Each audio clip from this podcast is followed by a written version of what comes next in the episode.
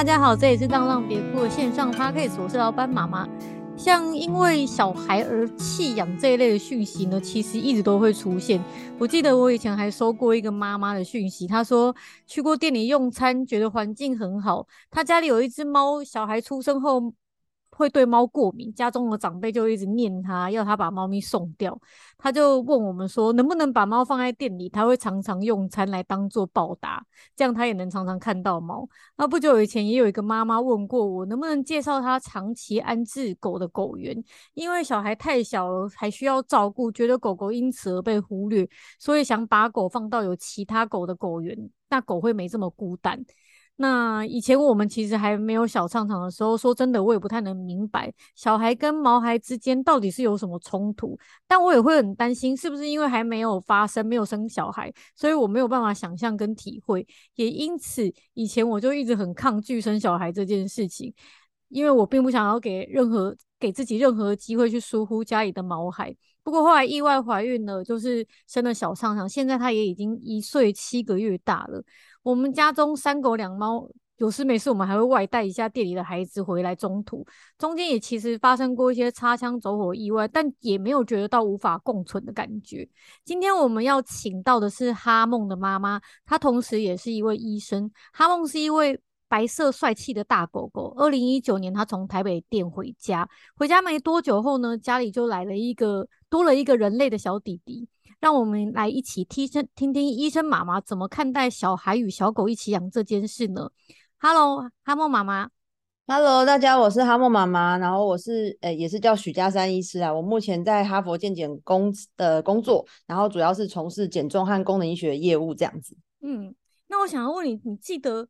呃，当时好像是你还是怀孕的时候就来台北店领养，对不对？那时候。那时候他才三个月大，你为什么会选在那个时间来领养？又为什么会选择他？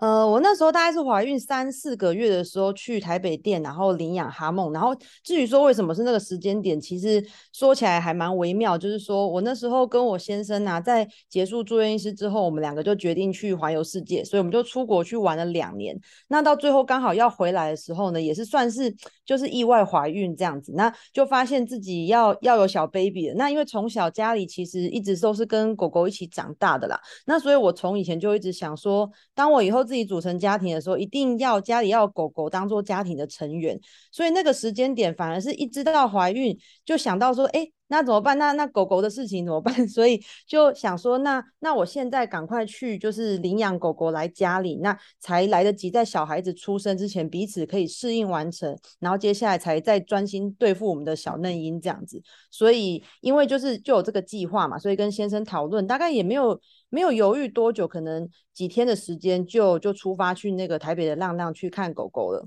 嗯，所以其当时你大概是怀孕几个月？一怀孕就马上去吗？差不多三个月左右。哦，对对对。哦，那所以你那时候完全都没有任何担心，就直接去。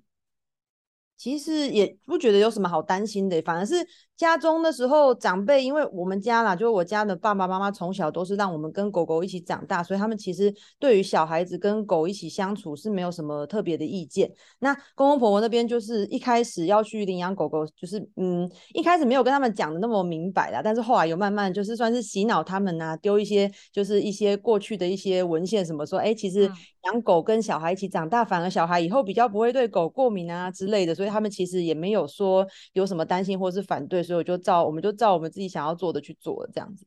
可是你不会很担，因为其实你也是第一胎，你不会很担心，就是手忙脚乱的啊，而且幼犬，嗯、精力也比较旺盛，而且哈梦还蛮大只的，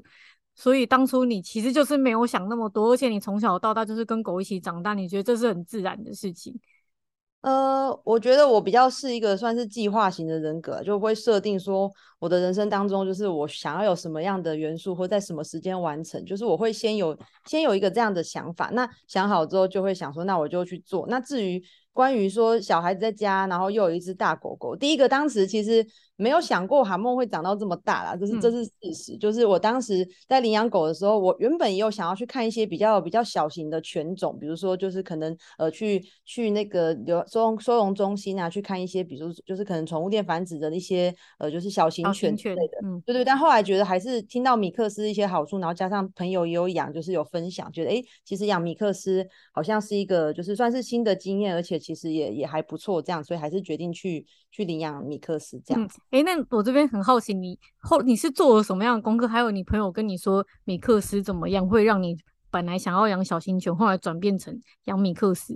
有，我其实一开始是一直想要养柴犬，那时候觉得柴犬很可爱，但是后来又有朋友就是养过的朋友养过之类，说柴犬它。呃，那时候是跟我说，就是个性不好相处，就是跟其他的狗不好相处，然后好像有时候也很容易走失啊。就有一个爸爸家里的朋友，爸爸朋友的家里的狗狗是柴犬啊，好像常常走失，走失了四五六次这样子，然后都就是最后找回来，嗯、但是好像中间就是几经波折。总之后来听一听就觉得，也有人劝我，所以其实。我后来我有认识另外一个也是在做中途的朋友的朋友，他劝我说，其实您你是新手的话，最好还是不要碰柴犬这样的狗狗，因为好像还还是会有一些个性上的问题，或是在训练上会比较稍微艰难一点点，所以。我就又参考其他人的讲法，所以米克斯的狗狗其实大部分个性都很好啊，然后也比较不容易生病啊，然后其实就是算是就是台湾的本土的狗狗，所以它最能适应台湾的环境呢、啊。就是评估了一些，也没有听到非常多，或是做了非常多的功课，但是就是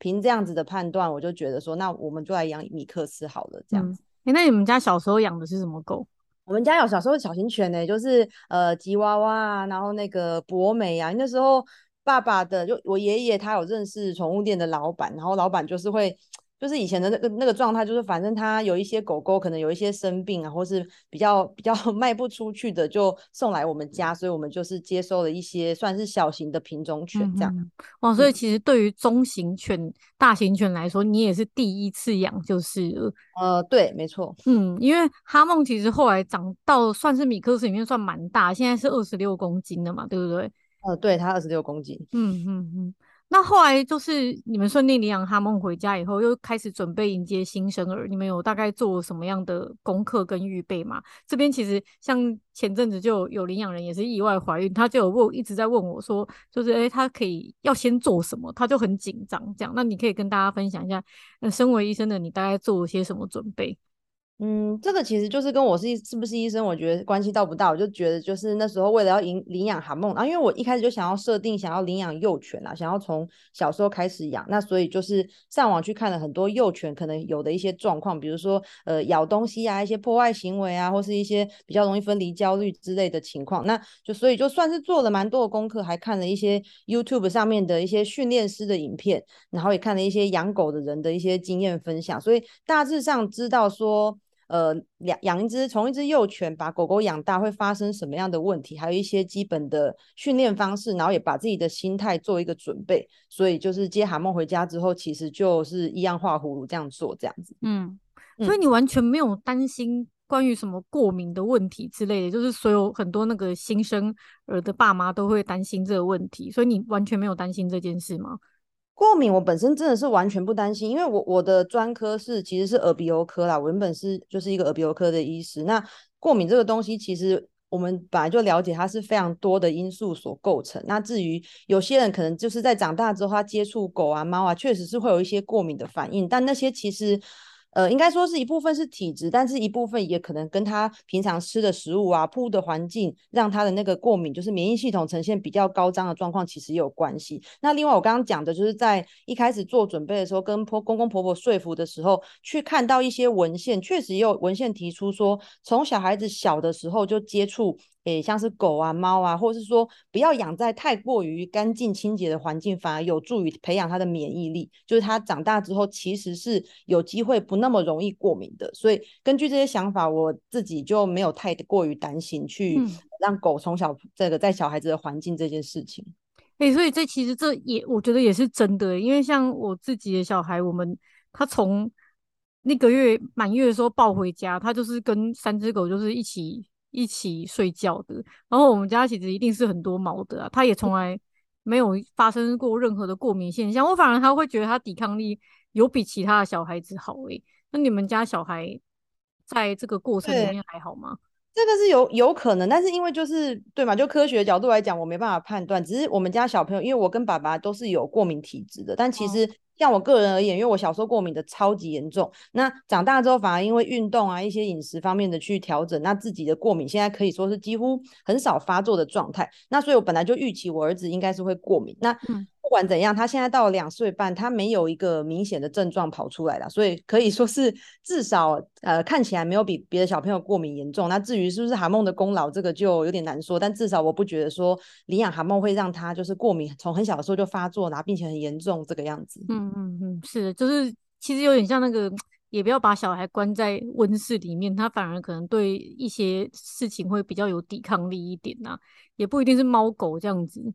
对啊，其实现在小朋友那真的要我的意见的话，我会觉得说是就是一些添加的食物啊，或是一些 比较那个就是加工加工的一些食食品，反而是容易造成小朋友过敏更厉害，而而不是说就是接触宠物或是一些猫猫狗狗这些事情这样子。嗯嗯，了解。那你、嗯、因为其实像我们家小孩，就是从不会动，然后到开始会动的时候，其实对狗来讲说那个是一个过程。哦，你有没有这个过程？就是。呃，怎么样去教导这个小孩子去认识哈梦？那你觉得小孩子觉得哈梦是怎么样的存在呢？嗯，从一开始就是当。小孩子，我们我儿子还不会讲话的时候，就是都跟他讲说哈梦是哥哥啦。那所以其实一开始他，我记得他刚开始会讲话的时候，他就会讲哥哥这个词，大概他前五个还是六个单字吧，就会讲哥哥。所以他一开始应该就是自然而然的认为韩梦是我们家的一份子，然后是比他先到这个家，所以就是他哥哥，他是弟弟这样。那因为在成长的过程，他也不太需要特别习惯家里有多一个。多一只呃宠物，或是多一个成员的存在，就是一直都在那边，所以他算是很自然而然就习惯韩梦就是家里的一部分啦。嗯、那目前他两岁半，我觉得好像有哈梦在家里这件事情，会让他对于其他的动物特别的喜欢，然后特别有好奇心，然后甚至特别想要亲近。比如说在外面看到猫咪啊，或是说狗狗啊，或者说我们去动物园啊，或是说去任何一些农场，他都是。直接就是对动物勇往直前，然后就是会想要会想要去亲近，想要摸这样子的一个状态。嗯，那哈梦对小孩的反应怎么样？就是从他刚开始来到现在。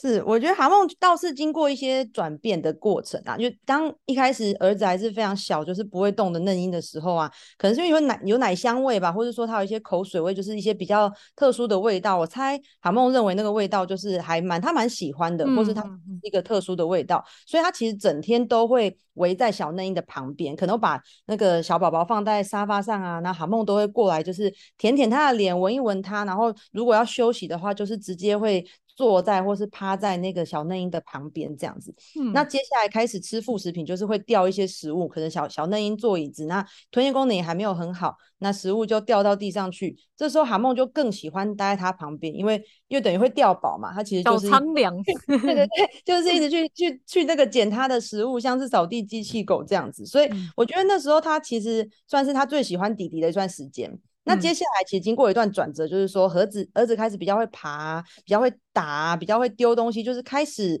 对自己的力气比较大一点点，但是又还不那么会掌握的时候，哈梦就是经历算是他的狗生的一段灰暗期啦。嗯，因为我觉得可能就对他那个时候来讲，就是他可能不太理解说为什么、这个。你、欸、那时候小孩大概是几岁啊？小朋友就是开始开始呃爬，就是大概八八个月，然后九九个月十个月就站起来，在要学走路了那时候。虽然那时候开始变得比较粗鲁一点，然后对对哈梦可能有一点威胁性的感觉。他可能也是好奇，就想会想要站，就是站稳稳的走过去接触哈梦，但有有时候不小心又摔倒，就直接整整个婴儿扑在狗身上。那其实哈梦他天生个性就比较胆小，然后也是就是比较秀婆又容易受挫啦，嗯、所以有时候就会。就是觉得这个小孩子怎么开始变得有侵略性这样子，所以就会就会变得有时候会躲开躲开小宝宝，然后甚至有一次好像几次啦，就是对小朋友汪汪叫，就是在他那个就是小朋友对他接近，然后做出一些比较大的动作的时候这样子，嗯嗯嗯，所以他有。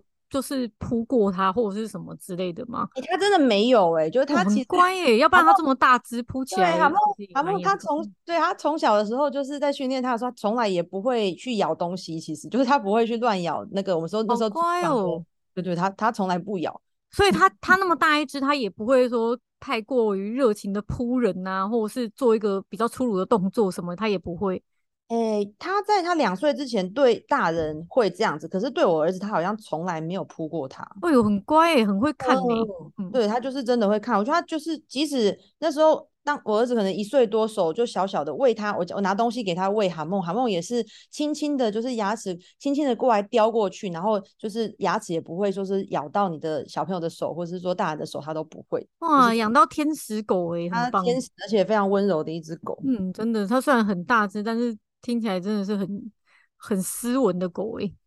对。不过那段时间就是可能韩梦就开始对小朋友有一些吃醋的感觉啦，可能他就意识到说，哎，这个好像。不是，但就是那么那么好好对付的一个一个生物，然后开始会有威胁性，然后对那个我们大人，有时候我们开始要陪小孩子玩啊，待在那个婴儿围栏里面，哈梦在外面也会就是一直好像想要蹭进来，然后进来他又害怕儿子会打他什么，就那段时间我觉得他有一点就是整天惶惶然这样子，算是他们记我记忆当中他们相处比较不融洽的一段时期这样子。嗯嗯嗯，对对，因为像像我们自己家的狗跟。小畅的年纪其实落差很大，他们就对于嗯黏爸爸妈狗狗啦，我是说狗狗在家里就是睡觉的状态比较多，他们就比较不会太去吃醋或者是要去争宠。像我们家最近来了一只乐多嘛，它就是来我们家中途，它就是才三四个月大，像它就会很很会跟小小畅畅争宠。哦，那可能真的跟狗狗的年龄有关系，因为蛤蟆有段时间真的还蛮会争宠，但现在我又觉得它三岁多好像就还好一点。嗯，对，嗯、你们你们养的时候它其实还是幼犬呐、啊，所以它其实会 对人的需求会还很高，然后所以那时候你们应该会稍微比较为难一点哦。对，就变有时候，假设我跟爸爸都在的时候，就会想要就是一个人可能陪小孩，另外一个人去注意韩梦的情绪这样子，因为就会觉得说好像他也是一个小孩，我们需要顾他的感受，不要说大家都在注意儿子，然后就不理就不理韩梦的一些那个状态，因为他很明显在那时候在求关注啦，就是我们都会说他在求关注，他就是整个在我们顾儿子的时候，他就是整个蹭过来，然后把头埋在你的大腿里面，在那边磨蹭，就是感觉很像在说拜托注意一下我，欸、注意一下我，看也看一下我，也拜托看一下我。我这样子，对对对对，大概就是这样。哎呦，这真的很为难。那假如说，就假如说家里是单亲，还是爸爸常不在的话，那就是两个都要供供一个这样子，可能就要练一下臂力，一手抱一个这样子。嗯嗯 嗯。所以如果如果这个状况，小孩子可能都是一个人在带的话，啊，或许养个成犬也是比较好的选择，因为小狗真的需求也蛮大的。对，我觉得这或许是一个可以考虑的点，没有错啦。嗯，那像哈像哈梦，其实他。这么大只啊！你们那个长辈家里的长辈有没有觉得他就是可能不要一起睡觉啊，或者是怕狗弄伤小孩，会不会会不会念这些东西？其实我们长辈都算是还蛮开明，他们没有对这件事情有什么意见。但是我们一直以来都没有让哈梦进去房间睡，就是平常我们在睡觉的时间，他就是待在客厅他的空间里面这样子。嗯，嗯对对对，那就是对这个倒是没有这个方面的问题啦。嗯嗯，所以他有点习惯这样。嗯、那你可以。假想一下，假如说，呃，假如说你的当初如果你们家长是反对的话，你们还会养狗吗？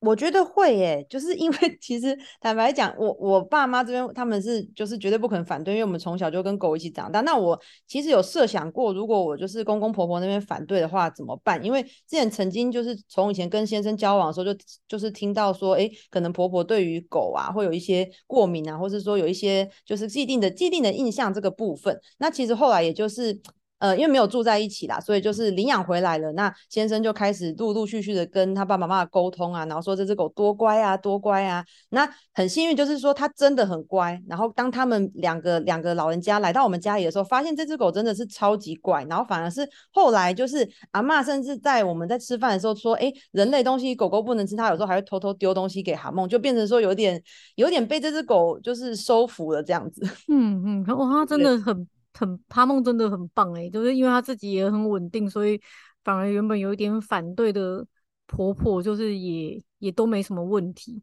好，我是觉得我们算是蛮幸运的啦。但对，嗯，对，至于说如果他们坚持反对，我们还会会不会养？我觉得还是会，就是因为我我对我来说，我觉得有狗狗跟小朋友一起长大，是我自己记忆中非常好美好的回忆。其实我会想要复制这个经验在我的小朋友身上。那假设他非常的。调皮，那你的公、你的婆婆反对的话，你有想过要怎么样去应对她吗？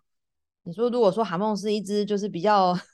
顽皮的狗啊，活泼的狗就对了。对对对，我其实觉得还是有方法的啦。比如说那时候我们是看了训练师的影片，那后来其实就没有需要再特别的接受韩梦，让韩梦接受什么训练，但其实也会知道说有一些资源，比如说可以我们带着狗狗去上一些课啊，或者说再学一些就是进一步的一些技巧，这样子就是让、嗯、让可能狗狗就是可以学会一些。应该说，他学会一些动作，就是是比较比较稳定的一个状态。那我们也比较学会说，知道说狗狗什么样的状态是我们需要特别注意。那是不是有一些其他的跟他相处的方式，会会尝试想要找到这个平衡点啦？嗯嗯，所以还好没有用到，但是你也知道，就是如果发生的话，也还是有很多办法可以想的啦。嗯嗯，对，而且其实像浪浪别哭是我觉得是一个大，算是一个家大家庭啦。就是我们有赖群主啊什么的，如果有一些问题，我想就是。之前也看过，在很多人在里面发问啊，其实大家都会有一些就是所谓的经验啊、甘苦谈，就是会有一些分享。我觉得在那边应该也会得到还还蛮多的一些资源，还有一些那个解答。是是，至少我觉得有时候发生什么问题的时候，跟大家问一下，你会就会发现啊，我我不是很特别，我也不孤单，很多人是跟我一样是受害者，就会觉得嗯，那这个一定会过去的，这也没有这么严重，有我觉得还蛮有这种功能的。是是是是是，嗯，那你有没有在哪一刻觉得自己同时养狗跟养小孩，感觉很棒的？其实有哎、欸，就是还蛮还蛮多时候的、欸，就是像哈梦，因为我刚刚讲过，它是一只非常温和的狗，然后其实从头到尾都是还蛮顾着它的弟弟啦，所以那个时候当弟弟还是小嫩婴的时候，或是甚至现在，就他们开始度过那个比较摩擦的时期，然后开始可以比较稳定的两个人，就是。开开心心的相处的时候，其实像我们出门的时候，哈梦都是一直跟着他的弟弟，就是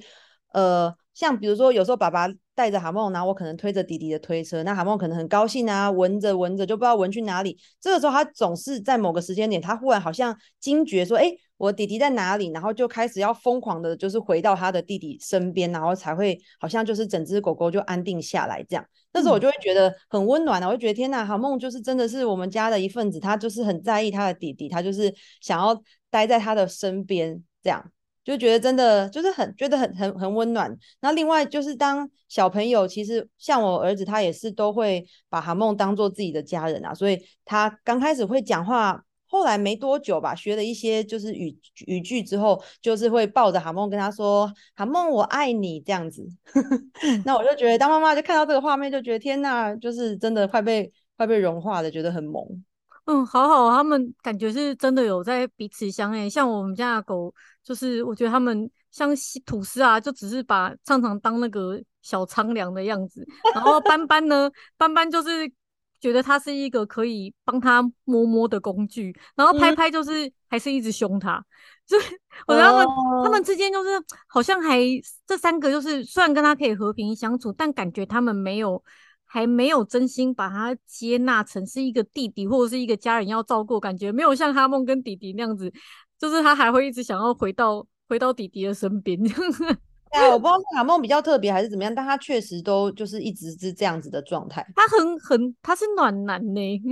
对，因为他第一、第二次的时候，我不知道他在干嘛，就是可能我是拉着他的绳子，然后他本来闻的好好的，就忽然间拉着我往前冲，然后我都快被他，就是他二十六公斤往前冲，其实力大力量还蛮大的，我快被他拉爆了。我想说你到底要去哪里？后来发现他就是他要跑到弟弟旁边，然后才速速度才放下来，才放慢下来这样。嗯，哎，这可能真的也是因为他们。就是年纪都很小的时候就一起开始一起开始这样养，应该也是有差。因为我们家的狗都是都是比较算是老狗了，十岁的时候弟弟才出现，对他们来讲，可能弟弟真的还是一个外人吧。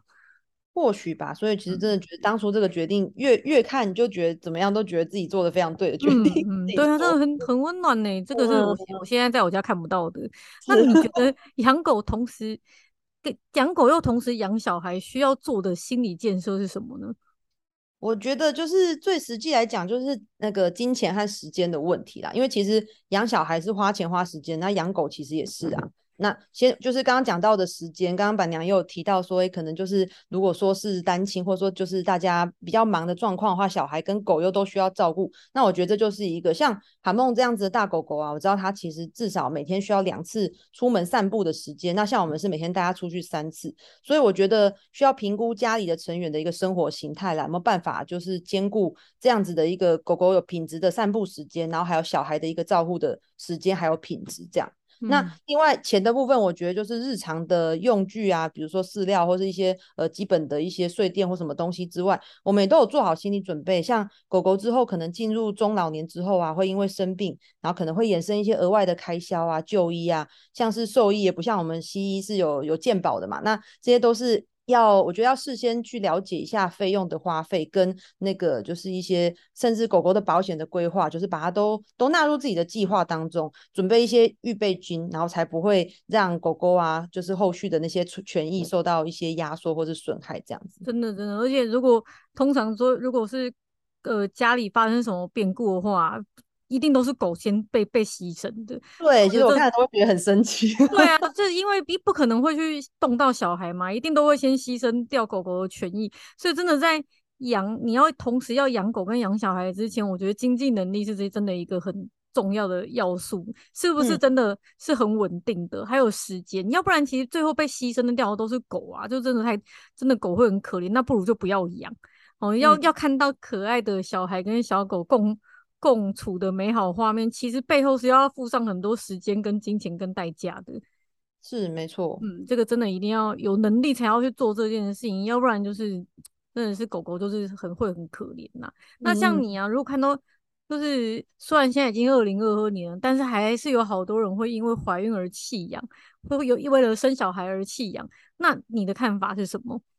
其实我第一个。要想讲，就是我觉得这件事情蛮瞎的啦，因为像我自己是怀孕了，我就赶快想把握时间啊，迫不及待去养狗。所以这两这个这个事情就是怀孕弃养，可能有两个层面啦。第一个，我觉得就是缺乏一个负责任的态度；那另外就是可能相关的一些知识不足的部分。那比如说，就一个就是负责任态度来讲，对你一个自己带回家的生命负责，我觉得这是一个身为人应该有的基本道德和价值观啦。所以就。嗯，太多人讨论这件事情就没必要多说。我来讲另外一个就是知识的部分，这也是我一开始提到的一些呃点的的延伸呐。自己是一个医师，所以我知道爸妈啊很多像刚刚板娘提到长辈可能不接受小孩跟狗一起养，主要就是担心一些过敏的问题。那毕竟台湾现在过敏儿实在是太多了，但其实真的就是在澄清和宣导这个观念，引发过敏的成因啊其实非常的多。从小跟狗狗生活，其实也不会让小孩的过敏变严重。反而就是家里呃过度保护的小朋友，家里环境过度清洁的孩子，甚至就是对于那个狗狗啊，或是猫咪，或是未来各各种其他的环境，无数的过敏源产生过敏的症状和频率都会比较频繁。所以其实让小朋友跟狗狗养在一起，甚至有一个提早铺路啊、去敏感化的一个效果，让小孩未来得到比较不过敏的一个机会。所以我觉得这个部分，我是觉得不用再呃怀孕，然后听到。这个跟担心小孩子会过敏，所以就把狗狗去送送养，或是甚至丢掉，真的觉得就是就是蛮过分的这样子。嗯，那我我想要问你，假如说啊，今天真的不幸，你的我们的小孩就是可能生下来以后，他就呃家里刚好有狗有猫，然后他真的一直在过敏，那这时候你会建议遇到这样问题的家长该怎么做？嗯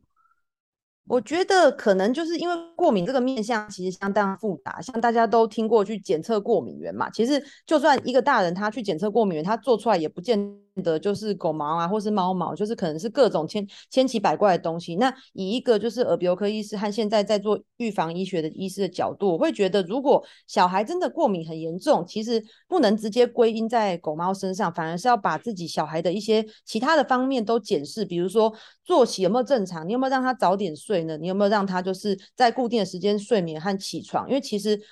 这个充足的睡眠对于我们的免疫力是非常重要。另外就是饮食，你饮食是你一天三二十四小时里面三餐都在做的事情。那其实饮食暴露进来的一个就是添加物或是一些比较加工的食品，像太多炸的啊、自由基的东西，反而是会让。过敏其实也会让它严重化的一个一个一个很重要的因素，所以我觉得像这样子的事情去探讨起来，就是可以检讨的面向就非常的多。那另外，就算讲到对狗和猫真的有一些过敏反应，其实现在的一些西医或者是中医啊，或是一些传一些那个辅助的疗法，都有很多的方式可以让过敏减轻啦。那甚至从很小很小就可以开始使用一些像是洗鼻子啊，买那种婴儿的洗鼻器去做冲洗的动作，把一些留在鼻腔或是呼吸道的过敏源做一个排除。那或者是说辅助以就是一些药物喷剂啊，让那个过敏比较稳定的一个状况，所以我觉得这些都是可以做克服排除的，就是不会说真的严重到难以治疗。我觉得这个几率是相当的小了。如果说在所有的因素都有控制下来之后，何况就是其实很多过敏源来自我们环境当中的一些湿度，里面可能有过湿的时候可能有霉菌啊，或是说外面的 PM 二点五啊，那我们空气清净机可能要买好一点的啊，就是很多很多的因素都可以辅助，让我们的小孩子甚至大人的过敏的因素。慢慢过敏的严重程度慢慢的降低，而不是直接说，哎、欸，他小小孩子过敏，那一定是那只狗害的，那我们把狗送走，不是这么武断的一个做法。嗯，所以就是其实有现在有很多方法可以去测过敏源，然后去排除到排除掉是真正的原因出来，然后就算它真的是狗猫造成的，其实也还有很多方法可以解决，就是不、嗯、不是一定要走到这一步，没有没有到要严重，一定要把它移除就对了。我觉得这样对狗和猫太太不公平了啦，因为很可能不见得是它造成的，就算它造成的，也有一些方式可以解决。所以我觉得就是处无论如何，我会我我个人会觉得无论如何都就是不应该做，就是养了狗然后又把它丢弃这个动作。真的就是真的啊，就是如果没有办法把一个毛小孩当成自己的小孩，发生问题就把它移除的话，那真的是不如回到当初就是不要养这样子就好了。而而且说真的，如果发生这样的事情，就把毛小孩可能丢弃，或者说送养，我觉得对小孩也是一个很不好的一个生命教育啦。就是，哎、欸，真的，真的就是我，因为我我遇过几次这样子的事情啊，就是父母因为呃狗狗可能把他把小孩抓受伤啊，或者是呃狗对小孩造成的一些威胁跟一些问题，他们就直接做退养这个动作，我都真的很好奇，他们要怎么跟小朋友交代、欸？就是小朋友还这么小，你到底要怎么样跟他说？为什么这个狗狗不见了？嗯，我我真的不懂，我真的不懂，还要怎么跟他讲？他可能会骗他吧，说哦，可能阿姨要把他要回去，什么之类的。但是如果要正面回答这个问题，到底该怎么回答？他这个，这这我真的是想不通。我每次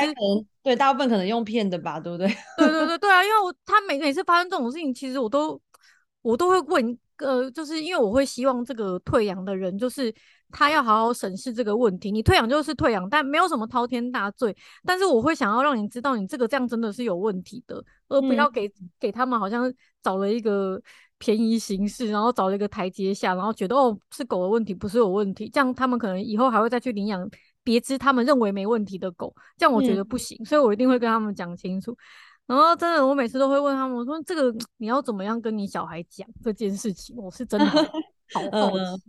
是啊，对啊。那你其他还有没有什么特别的事情想要分享吗？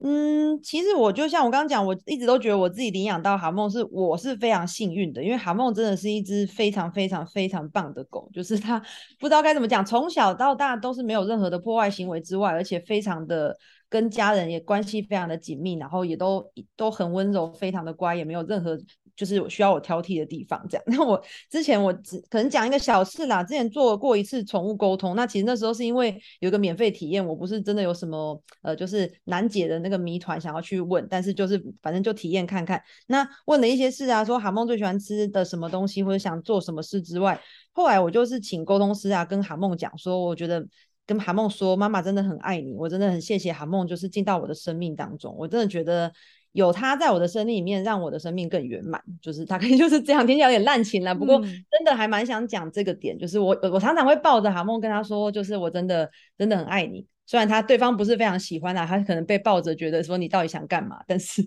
但是总之会常常跟他讲这件事，这样子。嗯，真的很棒诶、欸，我很很开心听到哈梦他去了你们家，给你们让你们一家。都觉得很幸福，他也觉得很幸福。今天我们谢谢哈梦妈妈跟我们分享这么多小孩跟呃毛小孩相处的事情，也希望给有这一类烦恼跟疑问的人呢一些就是建议跟方向还有想法。那今天就谢谢哈梦妈妈喽，拜拜，拜拜。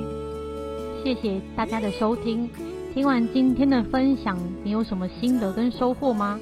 如果有的话，欢迎留言给我们。如果你喜欢我们的节目，也可以在 Apple Podcast 留下五星的评论，或者分享给你的朋友哦。今天就这样子喽，大家拜拜。